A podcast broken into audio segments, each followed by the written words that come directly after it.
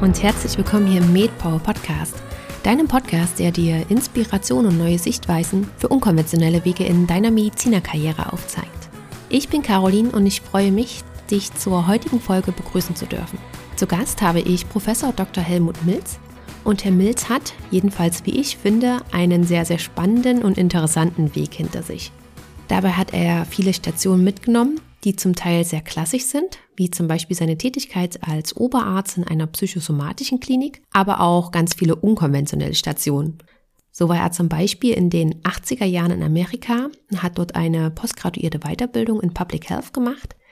Er war als Berater bei der WHO tätig und er hat unter anderem an der Ottawa Charta mitgearbeitet. Er ist Autor von mittlerweile fünf Büchern. Das nächste ist auch schon in Planung. Und wir kommen im Gespräch auf viele dieser eben genannten Bereiche zu sprechen. Herr Mills erzählt uns, wie es dazu gekommen ist, warum und vor allem auch, wie er diese Wege gegangen ist. Und natürlich sprechen wir auch über seine Bücher, vor allem über sein letztes Buch.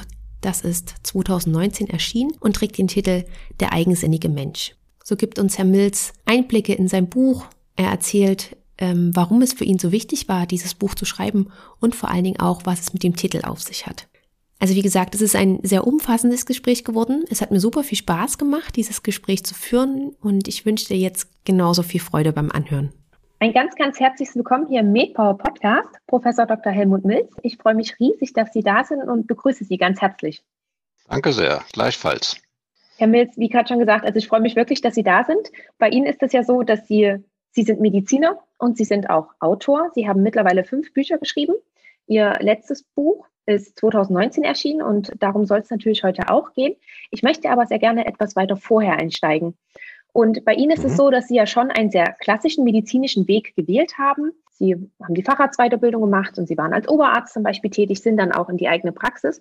Und Sie haben sich aber damals in den 80er Jahren nach Ihrer Facharztweiterbildung entschieden, dass Sie erstmal in die USA nach Berkeley gehen, um sich dort noch in Public Health weiterzubilden. Und dort würde ich sehr gerne einsetzen, nämlich mit der Frage, wie kam es, dass Sie sich damals für diesen Schritt entschieden haben? Naja, vielleicht darf ich ein klein bisschen weiter zurückgehen. Ich gehöre ja zu der berühmten unruhigen 68er Generation, die natürlich auch damals die Medizin sozialkritisch mit hinterfragt hat. Und ich habe ja äh, neben dem Medizinstudium damals auch noch Soziologie studiert an der FU in Berlin.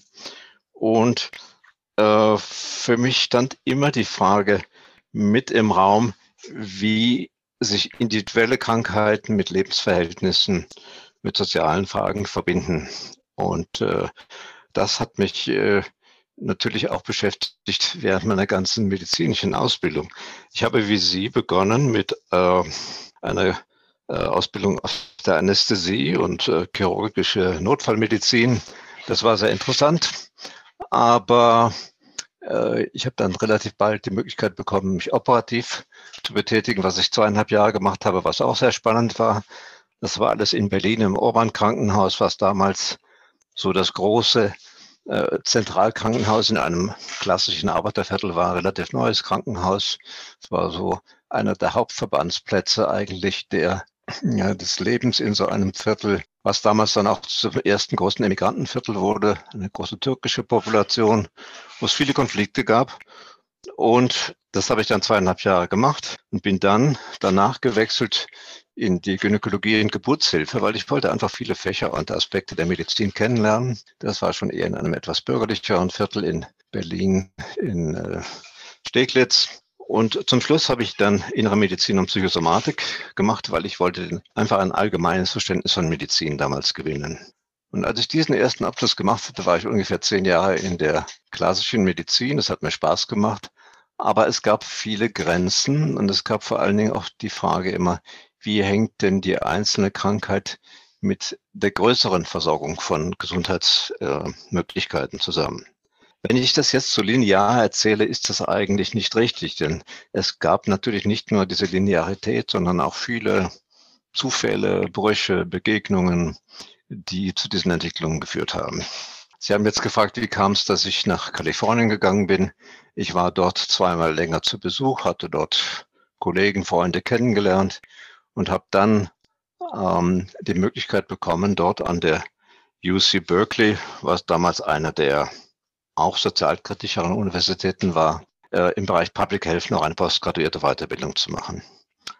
Und diese Weiterbildung war in einem Bereich, der nannte sich äh, Social Planning und Urban Planning, also Stadtplanung und Sozialplanung, auch im Zusammenhang mit Medizin. Und das habe ich dann dort für ein Jahr sehr intensiv betrieben. Aber vielleicht kann ich Ihnen später noch Details dazu sagen. Ich will jetzt nicht zu viel am Stück reden. Und das waren auch schon wieder ganz, ganz viele ähm, Sachen, die Sie gerade gesagt haben. Und wo ich gerne noch mal einsetzen würde, ist, dass Sie auch gesagt haben, dass Sie gerade für Ihren ersten Facharzt ungefähr zehn Jahre gebraucht haben. Nun ist es ja, jedenfalls habe ich das Gefühl, dass es aktuell so unter Medizin ist, dass man alles versuchen sollte, in der Regelzeit zu schaffen. Dass man sein Studium in der Regelzeit schaffen sollte und dass natürlich auch in der Klinik irgendwo schon so ein, ein unbewusster Druck herrscht, auch den Facharzt innerhalb der Regelzeit zu schaffen. Nur ist es ja bei Ihnen, waren Sie ja da locker ein paar Jahre drüber. Ähm, hatten Natürlich. Sie, wie war das damals bei Ihnen? Haben Sie sich das auch, also hatten Sie sich auch so ein bisschen unter Druck gesetzt oder gab es das damals gar nicht? Oder lag Ihnen das, war Ihnen das eigentlich wirklich gar nicht so wichtig und Sie wollten vor allen Dingen in die Fächer nochmal reinschnuppern, um da eine breit gefächerte Ausbildung zu haben? Also es war mir gar nicht so wichtig. Äh, diesen Facharzt hätte man natürlich in drei Jahren abschließen können. Äh, mir war wichtig, dieses breite Fach der Medizin und Heilkunde aus sehr vielen unterschiedlichen Blickwinkeln kennenzulernen. Und ähm, es war natürlich so, dass jedes Mal, wenn man neu beginnt, ähm, in einem neuen Fach ist man erst einmal so etwas wie ein Lehrling. Äh, die ersten paar Wochen, obwohl man schon viel Erfahrung hat, äh, weiß man nicht, äh, wie die Abläufe sind, man weiß nicht, wie die Geflogenheiten sind, man kennt die Routinen nicht. Das ist immer wieder eine Herausforderung, aber ich fand es reizvoll. Und ähm, natürlich hätte man, hätte ich mehr verdienen können, wenn ich mich frühzeitiger als Oberarzt beworben hätte oder eine lineare Ausbildung gemacht hätte. Aber das war nicht mein Weg und äh, es hat mich damals in der allgemeinen Aufbruchsstimmung, wo man nach vielen neuen Antworten gesucht hat, nicht so sehr beschäftigt. Und Ihr Schritt damals nach Berkeley, Sie haben gesagt, Sie haben die Möglichkeit dazu bekommen. Nun mhm. stelle ich mir das so vor, dass es vielleicht in den 80er Jahren doch etwas schwieriger war, einfach mal ins Ausland zu gehen, als es heutzutage ist. Vielleicht holen Sie uns einmal bitte in die Zeit zurück. Ähm, hat, also wie war das damals bei Ihnen? Hatten Sie auch Bedenken überhaupt, diesen Schritt zu gehen? Und hm, man Natürlich. macht es ja nicht einfach so, als ob man, als ob man, keine Ahnung, mal shoppen geht oder ähnliches, sondern das ist ja schon ein, ein Lebenseinschnitt und gerade auch, ob die Familie mitkommt. Sowas muss ja auch alles durchplant werden. Ja, ja. Es, na, natürlich gab es Bedenken, ähm, aber es gab auch ein gewisses Abenteuertum. Es gab eine gewisse Suche nach neuen Lebensentwürfen. Damals, die in den 70er Jahren natürlich sehr stark, da war. Man, das war so die erste Zeit, wo man begonnen hat, über Alternativen nachzudenken, alternative Lebens- und Wohnformen, über ökologische Konzepte, wo man gesehen hat, dass ähm, Fortschritt nicht so linear sein kann, wie man sich das in der Nachkriegszeit alles gewünscht hat, äh, wo auch viele angefangen haben, andere Kulturen in ihren Heilkunde-Traditionen kennenzulernen. Manche Kollegen gingen nach China und haben dort äh, TCM studiert, andere haben Ayurveda studiert, ähm, andere haben überhaupt die Frage gestellt, ja, wie ist denn das mit der Prävention? Äh, es kam die Frage der Gesundheit auf, die ja in der Medizin eigentlich keine Rolle spielt, was ja ziemlich absurd ist, denn Medizin beschäftigt sich mit Krankheit und sekundär mit Prävention, aber nie mit Gesundheit als einem äh, wirklichen Thema, was sowohl sozial als auch privat äh, eine ganz andere Rolle spielte. Und Amerika war damals Kalifornien war natürlich sozusagen äh, westwards, da ging es nicht mehr weiter, da war das Zentrum der Entwicklung. Amerika hatte eine ganz andere Tradition in der Gesundheitsversorgung und auch in der Selbsthilfe, also in dem, was man Medical Self-Care nannte. Das hatte ich ein bisschen kennengelernt. Das hat mich gereizt und das wollte ich, das wollte ich weiter untersuchen. Das war in Deutschland damals noch eigentlich ein Fremdwort. Und der große Begriff Ganzheit, Holistik, war ja in Deutschland auch durchaus schwierig. Denn Ganzheitlichkeit, das war ein Begriff, den zum Beispiel die, Nationalsozialisten sehr stark für sich beansprucht hatten, mm, durchaus äh, inhaltlich gar nicht so weit entfernt, aber natürlich ideologisch und in den Konsequenzen katastrophal, sodass ich diesen Begriff der Holistic Medicine erst auf dem Umweg über Amerika wieder reimportiert habe. Damals mit meinem ersten Buch 84 und auch viele Kollegen, kritische Kollegen damals gesagt haben, diesen Begriff darf man ja in Deutschland gar nicht mehr verwenden. Da gab es viele Fragen, ja. Mhm. Aber das Klima war eben so, dass äh, man hat sich was getraut. Und ich hatte damals ein, wir hatten unser erstes Kind, zwei Jahre alt, und das war schon ein Abenteuer, ja. Und ich habe dann ein bisschen gejobbt irgendwo, in, zum Teil als Gärtner, zum Teil äh, einfach in anderen kleineren Jobs, um mir was dazu zu verdienen und äh, meine Frau ebenfalls und so ging das halt. Das muss natürlich die Frau aber auch mitmachen wollen in dem Moment. Ja, die hat, sie hatte, sie hatte auch schon verschiedene Studien abgeschlossen, hat dann damals noch Amerikanistik und amerikanische Literatur studiert in Berkeley. Perfekt. Es war, hat gut gepasst. Wir hatten beide die Möglichkeit und die Amerikaner waren sehr freundlich zu uns damals und es ging alles. Ja.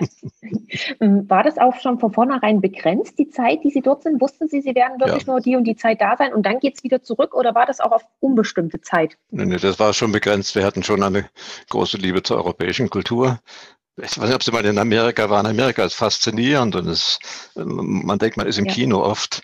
Äh, und man äh, holt viele Szenen ein, die man aus dem Fernsehen kennt oder aus dem Film kennt. Aber trotzdem bleibt man ja in einer gewissen Weise doch in einer fremden Kultur und wir hatten nicht das Bedürfnis, dort zu bleiben. Ich hatte später, Jahre später, die Gelegenheit, auch zu einem Job dort. Aber auch da haben wir gesagt, nee, wir gehen lieber zurück. Ja, kann ich gut nachvollziehen. Ähm, für mich ist es auch so, dass, also ich mache unheimlich gerne Urlaub in Amerika, ja, aber ja für immer dort ist dann doch wieder ein recht großer Schritt, der nicht sein muss.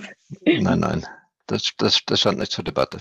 Wie kam es denn denn aber, dass Sie dann von Berkeley, wenn ich richtig informiert bin, sind Sie dann sozusagen über die WHO erst wieder zurückgekommen? Das heißt, Sie waren noch eine Zeit lang für die WHO mit tätig in Kopenhagen. Ja. Wie sind Sie denn dann dazu gekommen? Ich bin erst kurz zurück in meinen alten Job auf der inneren Medizin hatte das Buch geschrieben und das Buch hat eine interessante Dynamik in die Wege geleitet. Äh, erst einmal, ich hatte nicht vor, ein Buch zu schreiben. Das war auch nur ein, so ein Nebenereignis. Ich hatte viele Leute kennengelernt. Das waren alles Pioniere in ihren Bereichen, die heute zum Teil sehr berühmte Leute sind. Die waren damals alle jung und habe gesagt, ich mache ein paar Interviews.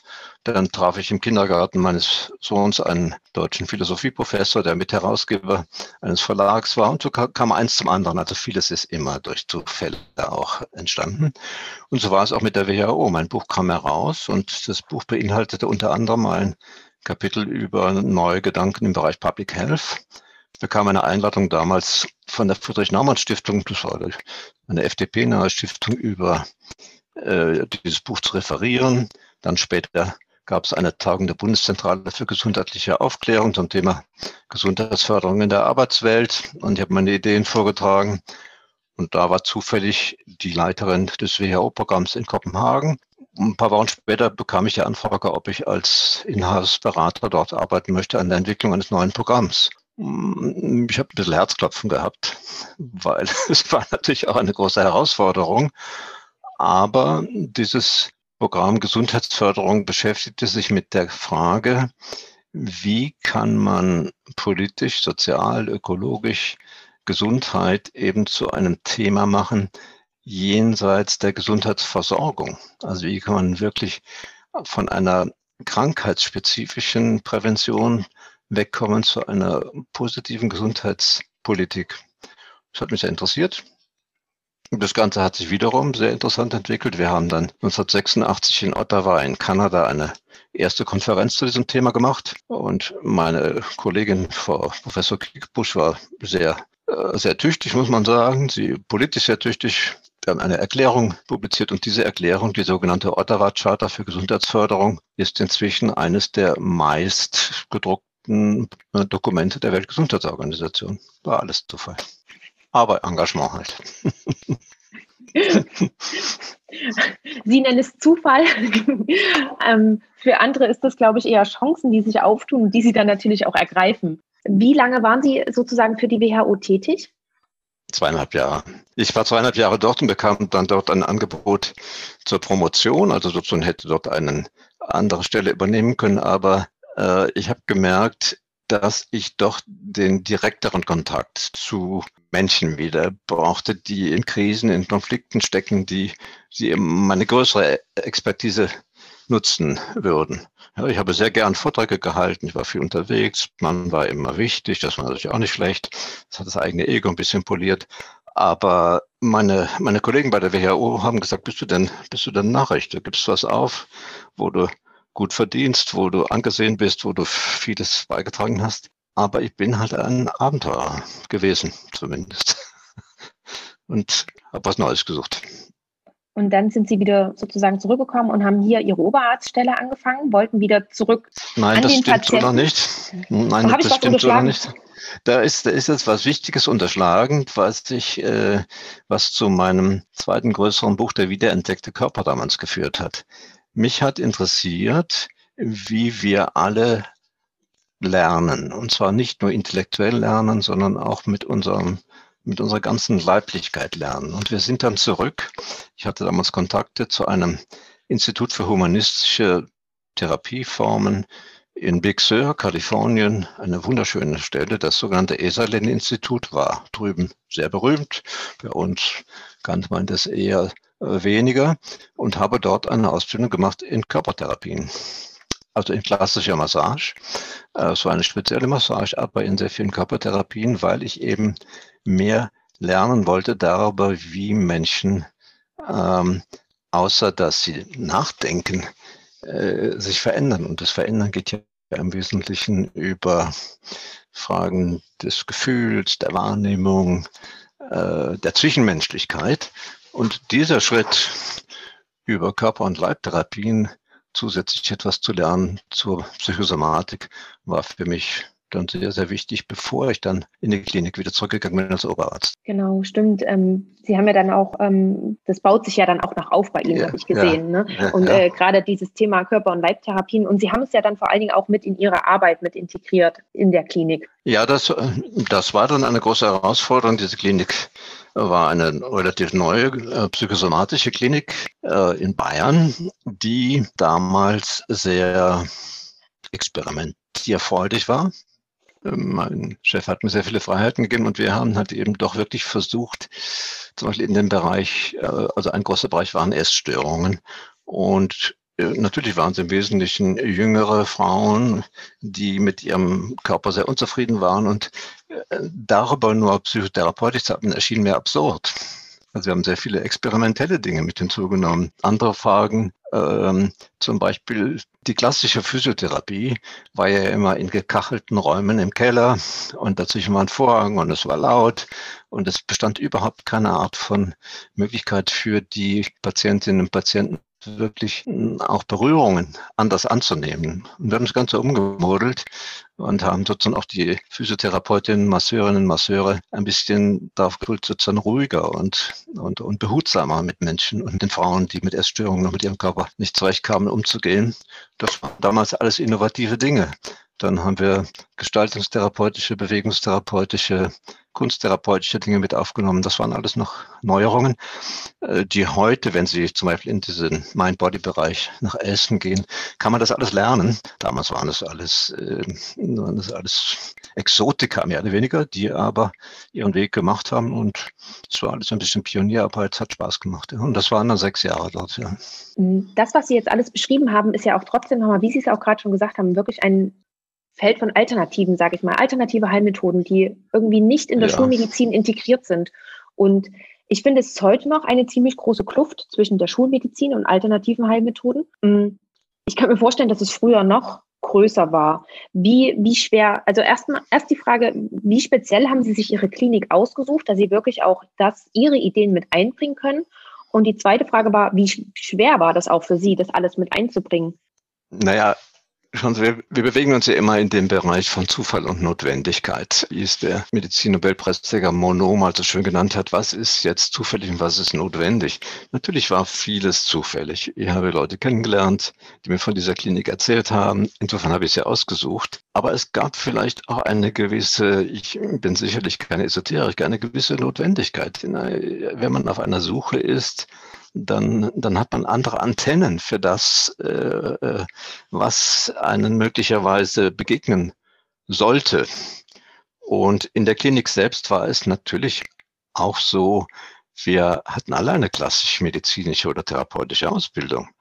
Ähm, wir haben uns nie jetzt rein als alternativ verstanden, sondern es gab dann so Begriffe, die dazu kamen, komplementär, integrativ. Also man hat also versucht, Brücken zu bauen. Und ich glaube, eines meiner wesentlichen Aspekte war immer, Brücken zu bauen zwischen den verschiedenen Teilgebieten der Heilkunde. Denn wenn wir einen kleinen Schritt zurückgehen, öffentliche Gesundheitsversorgung, also Public Health und klinische Medizin sind sich total fremd.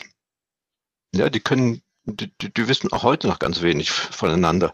Man sieht es jetzt, wenn Virologen mit Epidemiologen reden, dann ist es, da müssen erstmal eine gemeinsame Sprache lernen, jetzt in der ganzen, in der ganzen Corona-Krise. Und das war immer schon so.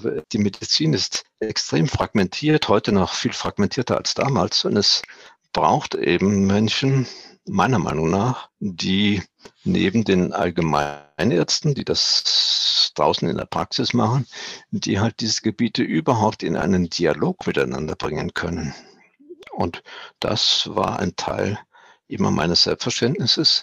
Ähm, ich hatte natürlich auch Einladung in die verschiedenen Bereiche und war bei den Public Health Leuten ein Exot oder war bei den Psychosomatikern ein Exot, wenn ich über Public Health geredet habe. Aber dann gingen doch ein bisschen die Ohren und die Sinne auf und man hat sich begonnen zu interessieren für die anderen.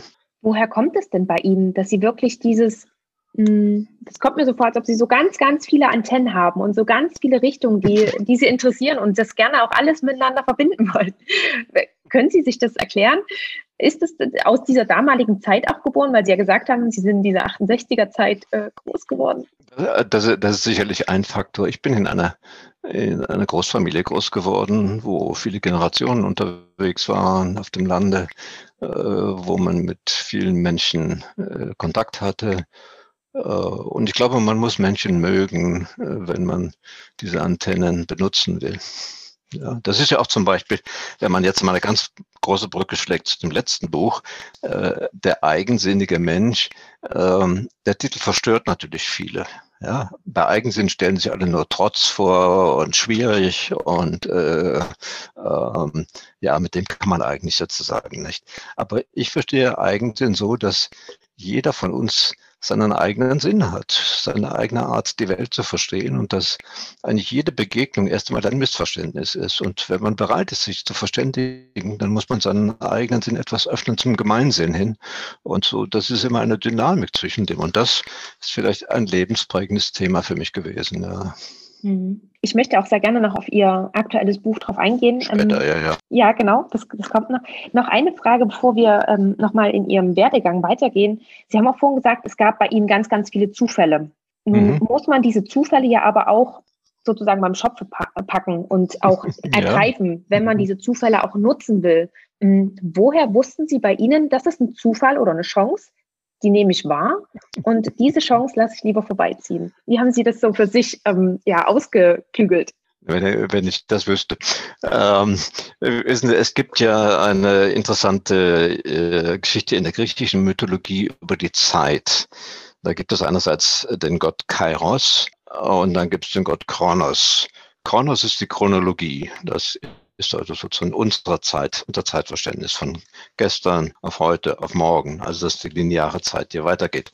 Und Kairos, das ist eben der günstige Augenblick. Und dieser Kairos ähm, in der Mythologie, das war eher so ein bisschen so ein Jungpunk. Der hatte so einen kleinen Pferdeschwanz und hatte Flügel an den Füßen. Und der war halt sehr schnell. Und man musste ihn bei diesem Pferdeschwanz, bei seinem, bei seinem Schopf packen, die Gelegenheit, damit man sozusagen mit ihm kommunizieren konnte konnte. Ja, also daher kommt dieser Begriff überhaupt sozusagen, dieser, die Gelegenheit beim Schopf zu packen. Und ähm, ich habe auch falsche Gelegenheiten beim Schopf gepackt. Also es ist ja nicht so, dass ich jetzt nur immer die richtigen Entscheidungen getroffen habe, aber ich glaube, das ist etwas, was wenn man ein Risiko eingeht, man machen muss. Man muss auch falsche Entscheidungen treffen und man muss dann schnell genug wieder aufgeben können. ja, das ist dann aber auch manchmal die Schwierigkeit zu wissen, dass man in einer falschen Entscheidung gerade noch tief drinsteckt. Und oftmals ist es ja so, dass man, wenn man etwas schon Energie und ähm, vielleicht auch noch Geld und andere Sachen etwas investiert hat, dann ist man ja, ja. noch weniger geneigt, dieses wieder loszulassen. Ja, aber das macht eben auch viele Leute unglücklich. Das macht auch viele Leute unglücklich, weil sie ihre Talente verschenken und weil äh, sie wissen, sie sind an der falschen Stelle und sie bleiben aber dort. Natürlich, Sicherheit ist ja auch etwas, was viele äh, vorziehen. Schauen Sie, ähm, wenn wir einen aktuellen Sprung machen, ähm, so wie Sie sind Mädels einfach früher reif und, und, und, und clever in der Schule und heutzutage das sind 70 Prozent aller Medizinstudenten, jetzt mal gendergerecht ein Sternchen machen, innen sind 70 Prozent sind Frauen. Ja? Und äh, das verändert natürlich die Heilkunde immens. Man kann sagen, eigentlich ist es ja eine Angelegenheit der Frauen, die Heilkunde, aber es war natürlich eine Domäne der Männer. Jetzt sind sie dort und jetzt kommt die Frage der Sicherheit auf. Irgendwann hm, sage ich mir, hm, verflixt, äh, ich will aber nicht nur den Job, ich möchte mit auch Familie und Kinder haben. Wie kriege ich jetzt eine gewisse Sicherheit da rein? Wenn ich 60 Stunden arbeite und dann nach 50 Stunden mit meinem Kind beschäftigt bin, dann bin ich bald ein Wrack. Also sage ich, ich muss weniger arbeiten also teilen wir uns anstelle zu dritt. Ja, dann ist doch wieder der Haupteinkommen der, der Mann und es ist zwar alles schön aufgeteilt und ich habe eine tolle Ausbildung, aber ich habe mehr Sicherheit. Oder ich gehe halt wie viele eben, äh, es bleiben ja nur 60 Prozent in der Klinik. Ich gehe in die Pharmaindustrie, ich gehe ins Medizincontrolling, ich gehe irgendwo hin, wo ich Sicherheit habe ich in den öffentlichen Dienst, werde, ähm, heute hat man ja wieder Chancen sozusagen im öffentlichen Dienst. Jetzt seit der Pandemie wird man, wird man ernst genommen, was man ja vorher nicht wirklich wurde. Äh, also Sicherheit ist natürlich ein wichtiges Argument für viele Menschen, ganz verständlich. Und ich will es überhaupt nicht ironisieren. Aber es ist auch der Grund, warum viele Menschen wissen, sie sind an der falschen Stelle und sagen und zählen sozusagen, machen jeden Tag einen Strich an die Wand, wie viele Tage sind es noch bis zur Rente. Und heutzutage kannst du nicht mehr bis zur Rente rechnen, dann muss es weitergehen. wenn, wenn du noch ein bisschen leben willst, musst du über die Rente hinaus arbeiten. Ja, ja, das stimmt. Ja, schwierig. Muss auch jeder so ein bisschen für sich abwägen, wie viel Sicherheit oder Risikobereitschaft ähm, er gerne investieren will. Absolut. Und bei ihm war es dann so, dass Sie sich dann auch komplett gegen die Klinik entschieden haben und Sie haben sich ja dann in, der, in einer eigenen Praxis selbstständig gemacht. Das ist eine Frage, äh, wie viel man verwaltungstechnisch arbeiten will und wie viel man klinisch arbeiten will.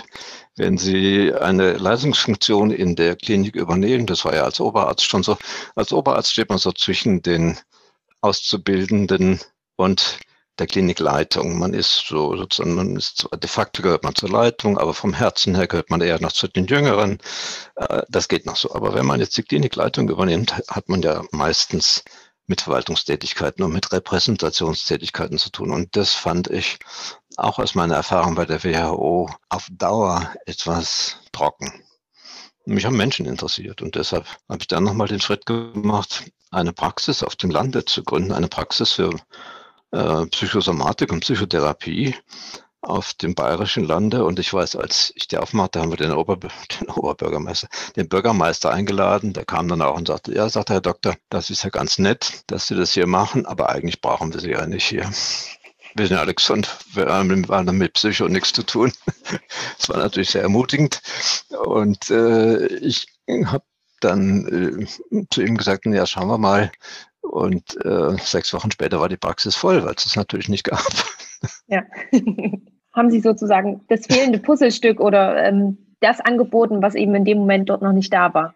Naja, es ist natürlich so, es ist eine, das ist hier im Oberbayern, es ist eine einigermaßen nach außen heile Welt, eine wunderbare Natur, aber die Konflikte zwischen den Menschen in ihren Familien äh, bestehen ja trotzdem und manchmal nicht weniger heftig. Und nur man war bisher gewohnt, äh, dass man es entweder verschwiegen hat oder mit den Fäusten ausgetragen hat, aber man war nicht gewohnt, darüber zu reden. Und es kamen halt erst auch nur Frauen. Äh, und inzwischen hat sich das ja sehr verändert. Inzwischen kann man sagen, es ist 50-50. Hm. Die Männer trauen sich auch, weil Psycho ist nicht mehr so ein äh, angsterregendes Wort, auch für Männer. Ganz oft ist es ja noch mit so einem negativen Eindruck behaftet, den es damit schleift. Ähm, das kenne ich zum Beispiel auch von der Mind-Body-Medizin, dass da ganz oft, wenn dann Männer kommen, dass gesagt wird, naja, ich bin hier, weil meine Frau gesagt ja. habe, ich, ich, soll mal herkommen. Ja, ja. Naja, das mit dem Mind ist ja so ein Trick. Ich meine, äh, äh, auch mein Kollege Dobos und, und die anderen in Essen sprechen ja heute von Mind-Body-Medicine. Ich bin eigentlich ein bisschen gegen diese Anglizismen, äh, weil sie äh, so ein Trick sind, irgendwie äh, sich eine moderne zuzulegen, die ein bisschen kulturfremd ist. Ja? Aber Mind heißt ja äh, natürlich alles Mögliche. Das heißt Geist und Seele und, und so weiter und so fort. Und man, man um Psyche, man umgeht also diesen Konflikt ein bisschen. Und es geht eben, äh, es ist ein Unterschied, Unterschied zwischen Psyche und Geist. Ja? Und Mind macht das irgendwie alles. Man spricht nicht von Soul, äh, Soul and Body, sondern man spricht von Mind and Body. Und das hat was mit dem, mit der amerikanischen Kultur des Selbst und mit der amerikanischen Kultur des Individuums zu tun und der amerikanischen Kultur der Selbstverwirklichung, äh, die in unserer Kultur nicht so beheimatet ist, wie es drüben der Fall ist. Das hat was mit der Geschichte einfach der Länder zu tun, mit den Kulturen. Naja, bei uns ist ja auch zum Beispiel so, dass ja Deutschland mit eines der ersten Länder gewesen, dass es die Psychosomatik auch getrennt von der Psychotherapie Natürlich. eben gab. Und ähm, auch da, der Hintergrund ist ja auch ganz oft negativ behaftet, gerade wie die Hysterie und das damals alles aufkam. Das ist ja auch alles so negativ abgelegt worden. Das war ja bis äh, eben die Nazis die deutsche und vor allem die deutsch-jüdische Kultur zerstört haben, war Deutschland und Österreich, die, die deutschsprachige Welt war die führende, äh, sozusagen die Avantgarde in der Forschung, auch in der Medizin. Psychosomatik ist natürlich eine deutsche Erfindung. Äh, Georg Krodek war der Name. Äh, und eigentlich äh, ist das ganze Mind-Body-Medicine ist sozusagen ein Retransfer von Ideen, die sozusagen in die Immigration gehen mussten und dann äh, unter anderem durch Leute wie mich sozusagen wieder retransferiert worden sind. Ja. Und Sie haben vorhin schon gesagt, ich würde jetzt gerne auf Ihre Bücher noch mitzusprechen ja. kommen. Sie haben sozusagen, das, das erste Buch ist so eine Retransformation nach Deutschland wieder zurück.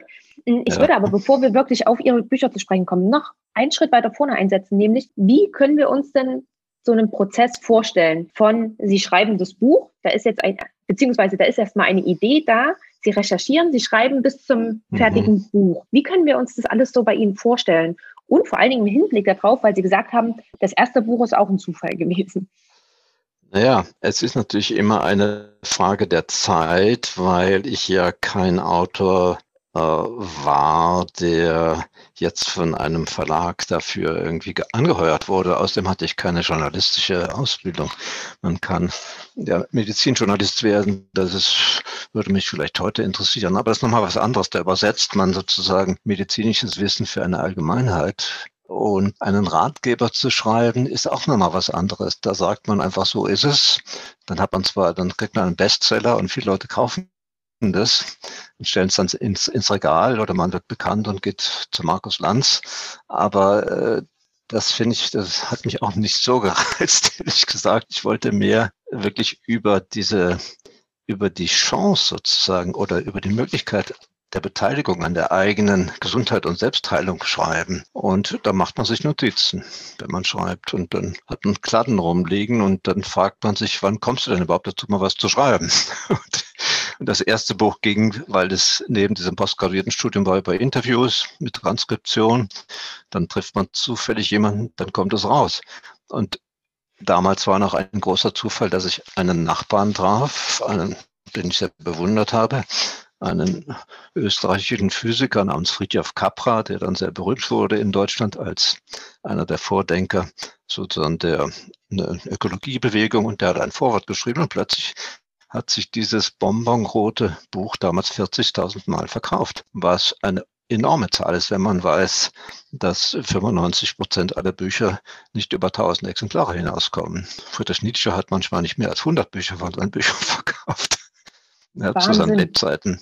Ähm, und so ergab sich dann eins zum anderen. Dann habe ich ein paar Jahre später also zehn Jahre später dieses Buch, was ja im Wesentlichen auf Interviews mit amerikanischen Gesprächspartnern beruhte, von europäischen Kollegen, von dem Netzwerk, das ich inzwischen aufgebaut hatte, kommentieren lassen. Was denkt ihr denn zehn Jahre später zu dem, was ich da 83, 84 die Amis gefragt habe, aus eurer Sicht? Und so kam eins zum anderen. Oder äh, nach meinen leibtherapeutischen Studien habe ich mich gefragt, welche Bedeutung haben eigentlich ganz normale Alltagsbewegungen, nämlich liegen, sitzen, stehen, gehen und berühren. Dabei ging dieses Buch der wiederentdeckte Körper. Und plötzlich wurde mir klar, mein Gott, da steckt ja ganz viel an Potenzial drin. Ja? Und dieses Buch wurde dann gelesen von, von dem Verleger eines großen deutschen Verlagshauses in seinem Urlaub in China. Der schrieb mir einen Brief und sagte, lieber Herr Milz, ich habe Ihr Buch gelesen, können wir uns nicht mal treffen. Also so kommen halt dann auch Zufälle zusammen, die äh, kann man nicht planen. Aber schreiben äh, heißt eben auch diszipliniert sein, viele Ideen aufschreiben, die dann nicht zur Realisation kommen für das letzte Buch jetzt habe ich sehr intensive Recherchen betrieben in einem Feld, das ich sehr wahrscheinlich ähnlich wie Sie im Studium vernachlässigt habe, nämlich Geschichte der Medizin. Ähm, man denkt ja, die Geschichte der Medizin ist uninteressant, weil das Wichtige steht im Journal vom letzten Jahr, was natürlich großer Blödsinn ist.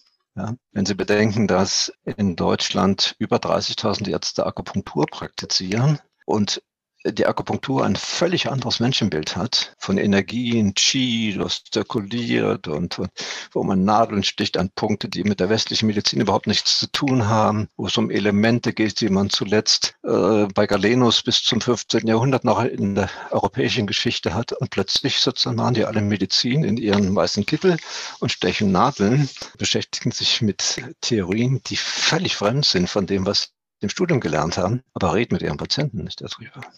Ja, was heißt denn schon der dreifache Wärmer? Den gibt's bei uns gar nicht. Ja? Oder, oder die fünf Elemente. Oder, aber das ist eine Phänomenologie, die man in der Geschichte der europäischen Kultur natürlich auch findet. Und das war ein Teil eines sehr intensiven Rechercheprozesses für das letzte Buch. Ja.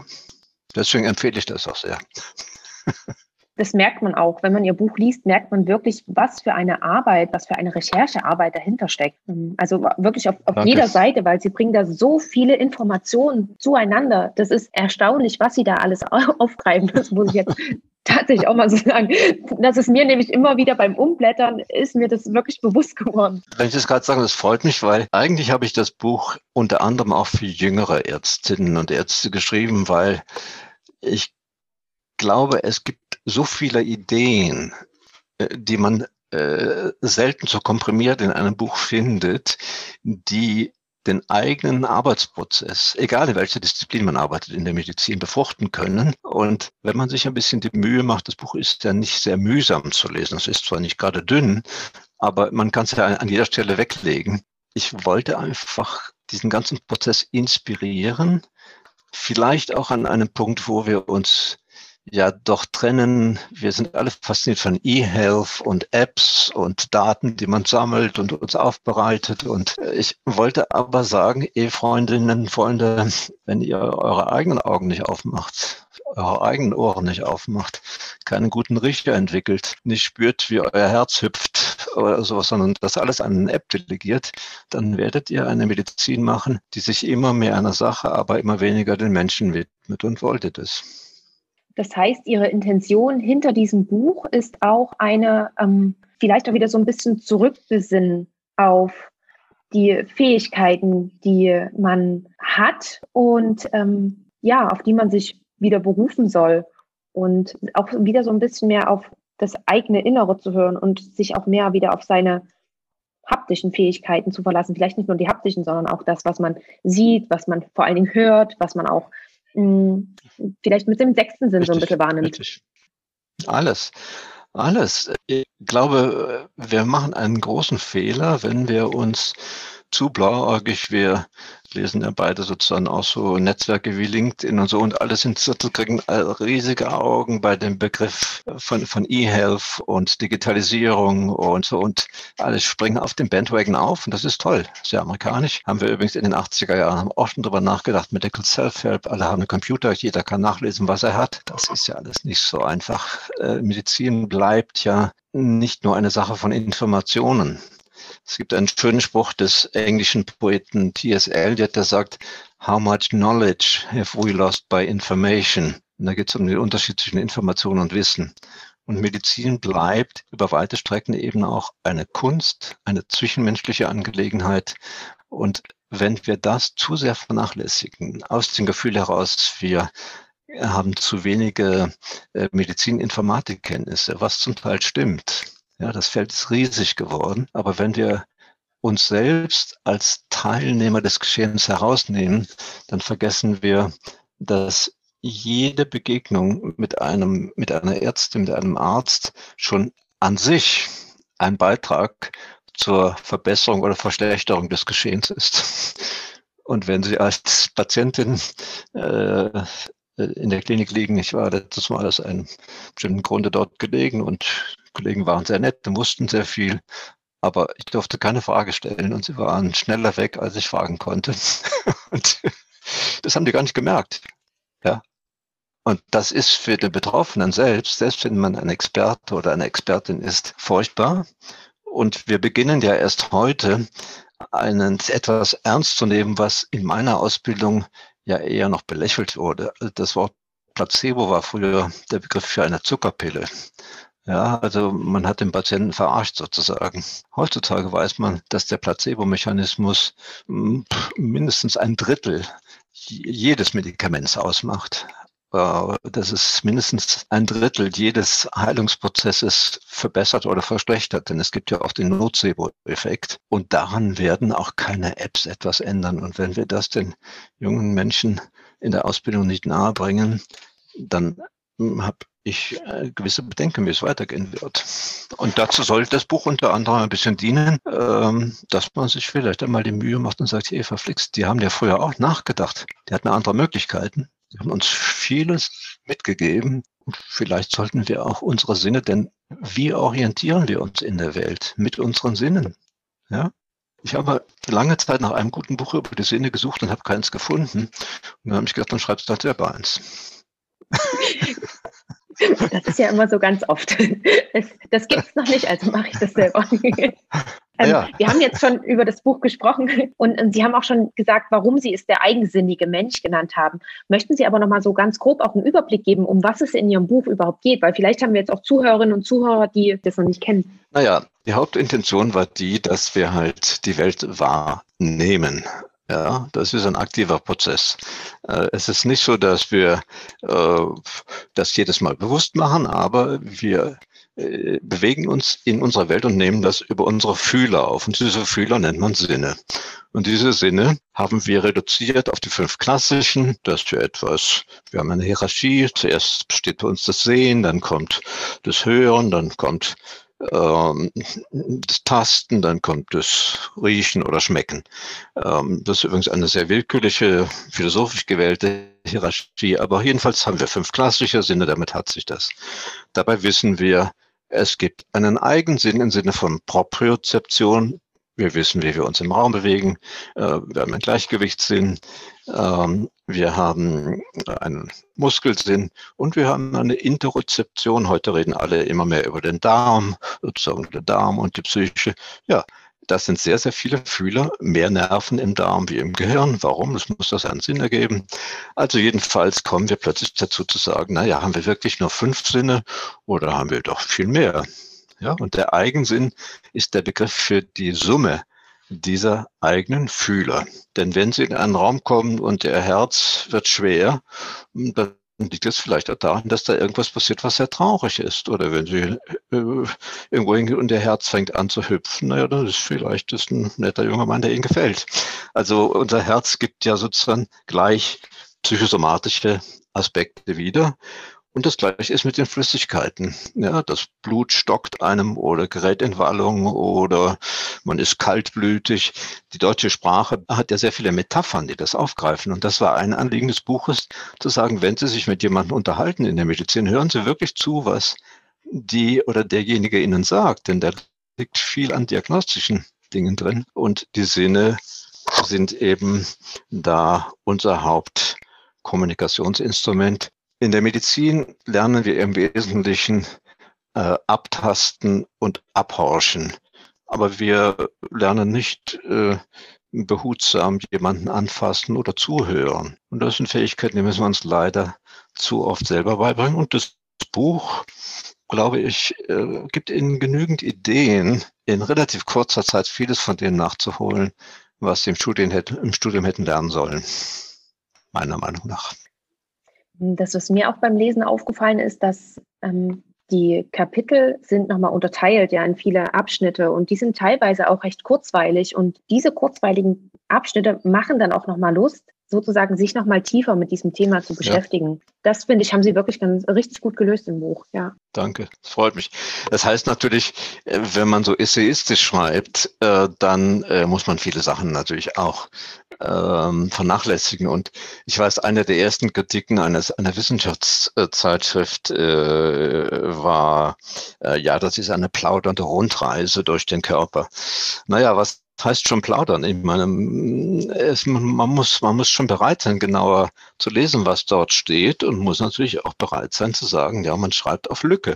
Äh, das Buch ist ja nicht nur für Experten geschrieben, sondern ich möchte ja auch, dass interessierte Laien, Menschen, die als Patienten irgendwo hingehen, sollten sich auch damit beschäftigen, äh, wie kann ich überhaupt kommunizieren mit meiner Ärztin oder mit meinem, mit meinem Arzt? Denn die haben keine Zeit. Äh, wenn Sie zum Doktor gehen oder zur Doktorin, dann schauen die die meiste Zeit auf einen Computer und schauen ihre Daten an und schauen peripher noch zu Ihnen und schreiben Ihnen eine Überweisung aus und der nächste Arzt macht es nicht besser. Das ist ein großes Problem. Und dann gibt man ihnen vielleicht in Zukunft eine App mit nach Hause und dann schicken sie die Daten an, die, äh, an den Arzt oder an die Krankenkasse und die schicken ihnen die über AI ausgewerteten Ergebnisse zu. Und ja, warum braucht man überhaupt einen Doktor zu sehen in Zukunft? Das muss man sich überlegen als junger Arzt, Ärztin. Dann ist es ja auch so, es fällt mir jetzt auch gerade ein, weil wir über das Thema Kommunikation unweigerlich gesprochen haben, dass zum Beispiel, wenn ich es mit meinem Studium vergleiche, wir hatten kaum irgendwie Kommunikationskurs oder ähnliches. Ich weiß, dass es jetzt eingeführt wurde, aber ansonsten, sowas wird uns ja auch nicht großartig beigebracht. Und natürlich versucht man auch als als Arzt und Ärztin während der klinischen Tätigkeit, während dieses eines Arbeitstages auch so effizient wie möglich zu sein. Und meistens fällt dann unter effizient, ich tippe nebenbei am Computer und höre aber nur noch zu, was der Patient sagt, aber schau ihn zum Beispiel gar nicht an, was natürlich auch für eine Arzt-Patienten Verhältnis überhaupt nicht gut ist, was wir ja auch wissen. Und ja. trotzdem können wir es nicht umgehen. Nein, das hat, das hat etwas damit zu tun, dass wir natürlich auch in einer Defensivmedizin sind. Die hat sehr viel dokumentiert. Es gibt, es gibt einen guten Bericht äh, im, im New Yorker über die Frage äh, der Liebe und Abneigung zum Computer in der amerikanische Medizin. In der amerikanischen Medizin, und das ist ja mal ein bisschen Vorbild für uns, geht das heute schon so weit, dass sie sich einen Assistenten dazu holen während der Konsultation, der für sie die Notizen macht und diese Notizen dann zur Auswertung nach Indien schickt, wo approbierte Ärzte sitzen, die diese Notizen sozusagen mal ins Reine schreiben und auswerten und sich damit ihre Weiterbildung verdienen und dann die Ergebnisse wieder zurückschicken nach Amerika. Das ist völlig absurd, was passiert. Ja, also man weiß natürlich, man muss mit dem Patienten kommunizieren, dann behält man ihn. Also geht man solche Umwege, man stellt einen Assistenten ein, der sozusagen nur, nur die Notizen macht und nur die Notizen weiterschreibt und die werden wieder ausgewertet. Und auf diesem Weg sind wir auch ein bisschen, ähm, dass wir eben in einer Informationsfülle ertrinken und nicht mehr in der Lage sind, gezielt, sorgfältig mit unseren eigenen Sinnen auch Dinge aufzunehmen. Schreiben Sie in Ihren Berichten zum Beispiel auch noch dazu, was Sie selbst empfunden haben? Nein. Ja, schreiben Sie doch dazu, mir ist Folgendes aufgefallen, dazu bleibt gar keine Zeit. Oder wenn Sie ein Gutachten schreiben, was ich ja viel gemacht habe, dann schreiben Sie alles linear. Dann schreiben Sie es so, wie Sie wissen, dass die Versicherung das wissen will. Plötzlich ergibt alles Sinn. Auch wenn es im wirklichen Leben ganz anders war. Ja. Wie lange haben Sie denn gebraucht für Ihr Buch, für Ihr letztes Buch? Naja, das waren schon, das waren schon äh, ungefähr zweieinhalb Jahre intensiv. Und ähm, das hat mich auch ein bisschen an die Grenzen meiner eigenen Möglichkeiten gebracht. Denn äh, das heißt viel sitzen, viel lesen, viel Material lesen. Und ich bin eigentlich jemand, der gern draußen ist und sich bewegt. Und das musste ich ein bisschen zurückstellen. Und ähm, das hat natürlich auch seinen Preis, wenn man jetzt nicht einen Ghostwriter hat, was manche ja haben. Zum Beispiel, ich kenne Kollegen, die sehr erfolgreiche Medizinbücher schreiben, gerade über Naturheilkunde und über Mind-Body-Medizin. Die schreiben die gar nicht selbst. Ich kenne die sehr kompetente Journalistin, die ihnen das schreibt. Ich könnte auch vorne auf meinem Buch draufschreiben, Professor Doktor so und so mit einem weißen Kittel. Das wird sich besser verkaufen, aber darum geht's mir nicht. Mir geht's darum, dass Menschen dann sich mit den Dingen auseinandersetzen. Und weil Sie auch gerade gesagt haben, dass es tatsächlich nochmal so ein Prozess war, der ähm, ja, Sie an Ihre Grenzen gebracht hat, wie haben Sie das denn auch für sich gelöst? Ähm, haben Sie gewisse Routinen gehabt, dass Sie gesagt haben, okay, ich schreibe mindestens früh, wenn Sie aufstehen, schreiben Sie schon mal ähm, zwei Stunden und erst dann geht es in den normalen Tag? Oder war das auch so ein bisschen intuitiv und wie Sie vielleicht auch gerade Lust hatten, etwas zu machen? Naja, wenn Sie dann einen Vertrag haben, dann haben Sie eine Deadline. Und wenn Sie eine Deadline haben, dann kommen Sie unter einen ganz anderen Disziplinendruck. Ich wünsche, ich könnte das, was Sie sagen, in der Früh aufstehen, zwei Stunden schreiben und dann sagen, ich höre auf. Nein, das geht manchmal den ganzen Tag bis in die Nacht. Und Sie träumen davon, am nächsten Tag geht's weiter. Und ähm, heute ist ja auch so, äh, der Segen des Internets ist, dass sie einen immensen Zugang zu Informationen haben, für die sie früher sozusagen in der Universitätsbibliothek drei Wochen warten mussten, ja, oder bis sie ein Buch bekommen haben. Und dann schauen sie auf die Fußnoten und dann sehen sie noch was und dann schauen sie es noch nach und plötzlich haben sie eine Unmenge an Informationen, die sie sozusagen verarbeiten müssen, was ja auch das Problem heute der Ärztinnen und Ärzte ist, die sozusagen up-to-date bleiben sollten in ihrem Fach. Äh, die kommen ja zu gar nichts anderem mehr. Deshalb sagen ja viele Jüngere äh, halt eben auch, naja, ich würde ja das Buch gerne lesen, aber ich habe gar keine Zeit. Ja, gar keine Zeit mehr zu lesen. Ähm, ja, die Zeit muss man sich dann nehmen und ähm, das Auswählen ist ein großes Problem nachher. Ähm, ich wollte eigentlich ein ganz anderes Buch schreiben. Vielleicht kann ich das an der Stelle noch sagen. Ich wollte eigentlich diese vielen über 25.000 Einzelstunden, die ich mit Menschen zusammengesessen bin, mal irgendwie systematisieren. Worum ging es da eigentlich? Was sind so die Hauptkonflikte und Probleme, die Menschen in die Psychotherapie bringen? Das werde ich jetzt als nächstes versuchen, aber äh, das soll mich nicht mehr so viel Kraft kosten. Da muss ich aber nochmal nachfragen, Herr Mills, ähm, bevor wir auch jetzt langsam zum Ende kommen. Sie sind schon ziemlich lange als Arzt tätig. Sie sind mittlerweile auch im Ruhestand. Woher nehmen Sie auch noch Ihre Energie, das alles zu machen? Naja, aus der Begeisterung für die Sachen. Äh, ich habe ein zum Glück sehr stabiles Umfeld. Ich wohne in einer schönen Natur. Ich habe ähm, zum Glück stabile soziale Verhältnisse und gute Freunde, ein gutes Netzwerk und ähm, bewegt mich halt relativ viel. Ich glaube, ähm, dass eines, wenn man über ein Panacea, also über ein Allheilmittel spricht, dann glaube ich, ist das eine regelmäßige, dosierte Bewegung und eine gute Ernährung. Das sind so die beiden Sachen, die würde ich grundsätzlich jedem raten.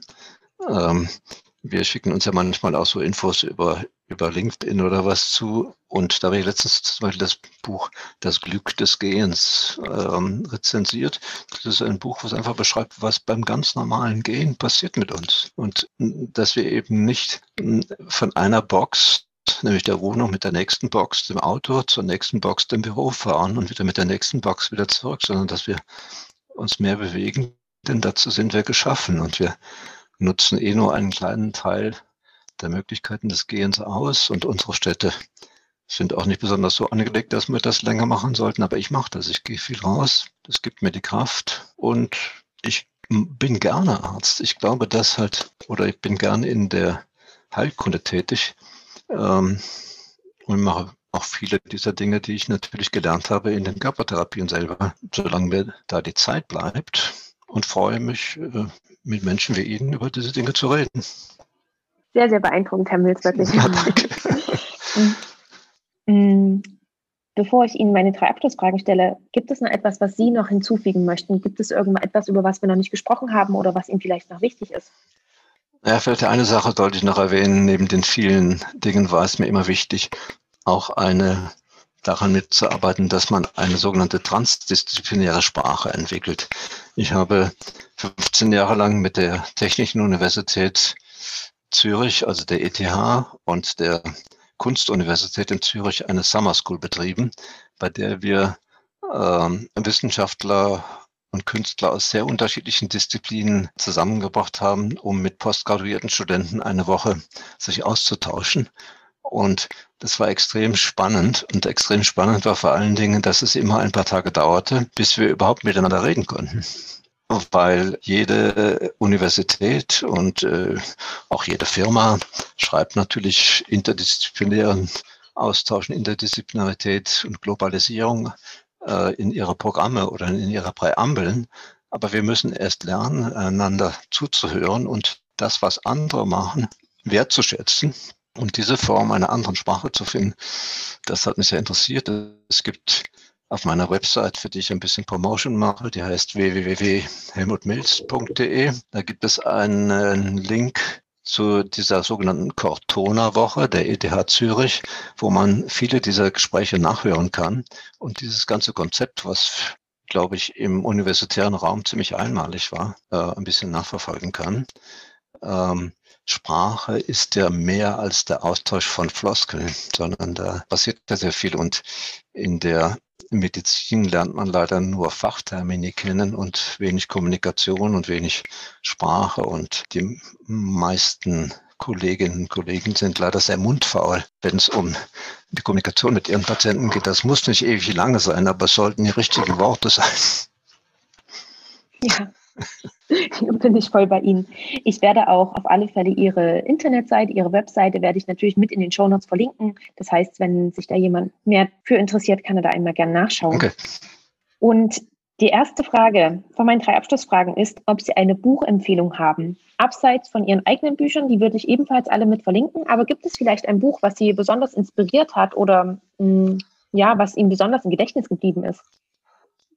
Ich habe vor kurzem ein Buch äh, rezensiert äh, von einer äh, jungen deutschen Kollegin, die jetzt an der Universität Bloomington arbeitet in Indiana. Ähm, ursprünglich eine Literaturwissenschaftlerin, die jetzt zur Neurobiologin konvertiert ist. Das heißt Smellosophy. Also äh, da geht es um das Riechen und die heißt äh, Barwich. Barwich, ja? Kennen Sie vielleicht das Buch? Äh, ein sehr interessantes Buch, weil weil das Riechen ist äh, leider kulturgeschichtlich immer an der untersten Stufe äh, der Sinne gestanden, aber es hat einen immensen Einfluss und ähm, äh, jetzt durch die ganze Covid-Geschichte und die Wahrnehmungsstörungen äh, hat es eine neue Aufmerksamkeit bekommen. Aber das Buch heißt Smellosophie und die Frau heißt äh, Ann-Sophie Barwig.